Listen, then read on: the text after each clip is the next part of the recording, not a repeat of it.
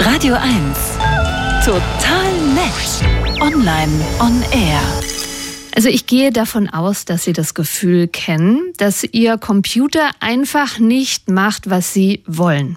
Dass er ein Eigenleben führt und immer im ungünstigsten Moment streikt oder aussetzt, dass er Dateien löscht, dass er genau dann ein riesiges Update durchführt, wenn Sie mal dringend was erledigen müssen. Gut, dann schimpfen wir meistens an der Stelle, aber haben Sie schon mal darüber nachgedacht, dass es vielleicht gar nicht Ihr Computer ist, der Sie sabotieren möchte, sondern Ihr Bürostuhl? Ja, Ihr Bürostuhl. Darüber spreche ich jetzt mit meinem Kollegen Daniel Finger. Guten Morgen, Daniel. Guten Morgen. Du hast diese Theorie, sage ich jetzt mal, in die Welt gebracht. Also was hat es mit dem Bürostuhl-Saboteur auf sich? Also ich muss dich, äh, ich muss dich an dieser Stelle leider korrigieren. Das ist ein empirisch nachgewiesenes Phänomen, so, äh, so, das dann erklär ein, mal. ein Programmierer Felix Hecker entdeckt hat. Mhm. Ähm, das war so, er hatte ein, eines dieser merkwürdigen Fehler, wo die Amerikaner sagen, das sind Gremlins im Computer, also irgendwelche kleinen Monster, die an den Kabeln knabbern oder so. Ab und zu wurde sein Monitor schwarz und flackerte und nach ein paar Sekunden war er wieder da. Kenn ich. Und dann Mhm. hat er, siehst du, kennst du. Wer weiß, vielleicht äh, ist es Aber ja nur auch hier im ein böser RBB. Bürostuhl. Mhm. Doch? Also äh, bei ihm war das so, er hat dann das Kabel ausgetauscht, hat alles Mögliche ausprobiert und konnte das äh, Phänomen quasi nicht lösen dadurch oder beseitigen. Und dann irgendwann hat er gemerkt, immer wenn ich mich hinsetze oder aufstehe, passiert das. Und ähm, er hat dann alles Mögliche nochmal probiert umzustellen, hat schließlich den Bürostuhl getauscht. Er hatte vorher den IKEA-Bürostuhl Markus, das ist der mit dieser extra hohen Lehne, äh, eine Zeit lang sehr populär gewesen. Und siehe da, wenn er einen anderen Bürostuhl benutzt, dann äh, tritt das Phänomen nicht aus und der Monitor bleibt einfach an. Also ist Markus schuld. Gibt es dafür eine rationale Erklärung?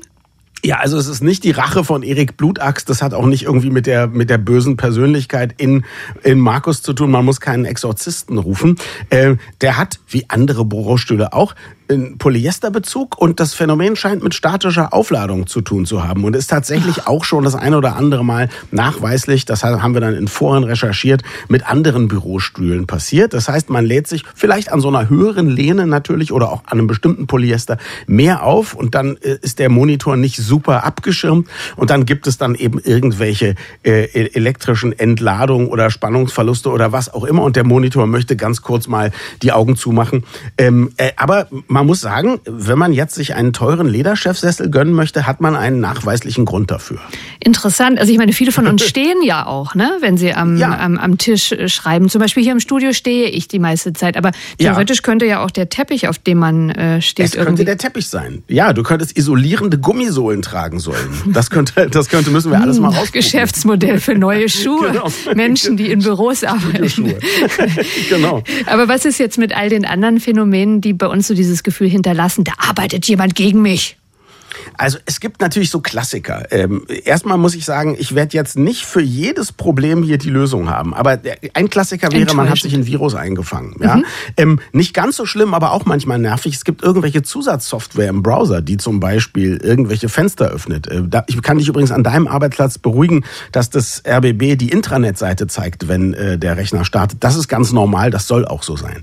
Es gibt, ähm, äh, oder früher gab es sehr viel Probleme mit billigen USB-Geräten, weil die Controller darin nicht gut funktioniert haben. Jetzt hat der ein oder andere aber natürlich irgendwie so ein Zusatzgerät vielleicht schon seit 20 Jahren. Also dann könnte auch das Probleme machen. Und in der modernen Funkwelt gibt es da natürlich auch Dinge, die sich gegeneinander mh, zumindest behindern oder stören. Ein ganz großer Klassiker, du hast ein kabelloses Tastatur- oder Mausset oder auch ein einzelnes Gerät und immer wenn deine Festplatte arbeitet, stört die Festplatte mit kleinen Impulsen den Empfang dieses, äh, dieses Mini-Dongles an deinem Rechner und auf einmal ruckelt und zuckelt die Maus nicht so, wie du möchtest und viele bringen das gar nicht miteinander in Zusammenhang. Das äh, ist leider ein bisschen Herrschaftswissen.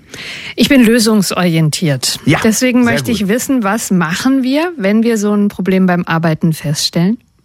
Genau, also die Variablen eingrenzen. Das ist das, was man machen kann. Zum einen, also wenn man ganz viele USB-Geräte angeschlossen hat, erstmal alle raus und nur mit den nötigsten arbeiten und gucken, tritt das Phänomen dann immer noch auf. Wenn nicht, dann nach und nach die anderen wieder einstecken und gucken, ob das irgendwann auftaucht. Ähm, genauso mit dem WLAN. Also vielleicht mal versuchen, mit allen möglichen Dingen per Kabel zu arbeiten und schauen, ob es da ein Problem gibt. Mal das Handy weit wegbringen und gucken, ob sich da irgendwelche Dinge äh, stören. Und selbstverständlich googeln. Also wenn der Rechner noch so gut funktioniert oder man das Smartphone in der Hand hat, einfach mal das eigene Problem ganz blöd eintippen, warum wird mein Monitor schwarz, wenn ich aufstehe oder mich hinsetze, dann ist die Chance, dass jemand anders, dem das passiert ist, das vielleicht irgendwo schon mal aufgeschrieben hat, eventuell sogar mit Lösung sehr, sehr groß. Ähm, und das hat in diesem Fall ja auch ganz gut geklappt. Ich feiere es jetzt schon so hart. Demnächst sitzen wir alle wieder mit einem Telefon, mit einer Schnur an unserem Arbeitsplatz. Bakelit.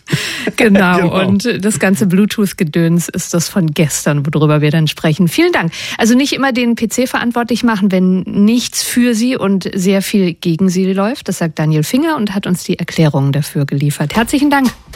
Danke dir. Ruf dich dann demnächst von dem Haustelefon an. Ne? Irgendwo wird hier noch eins mit Schnur stehen. Ich, ich, ich komme, ich sehe die Rauchzeichen. Die Brieftaube wird geschickt. Tschüss. Sehr schön. Tschüss.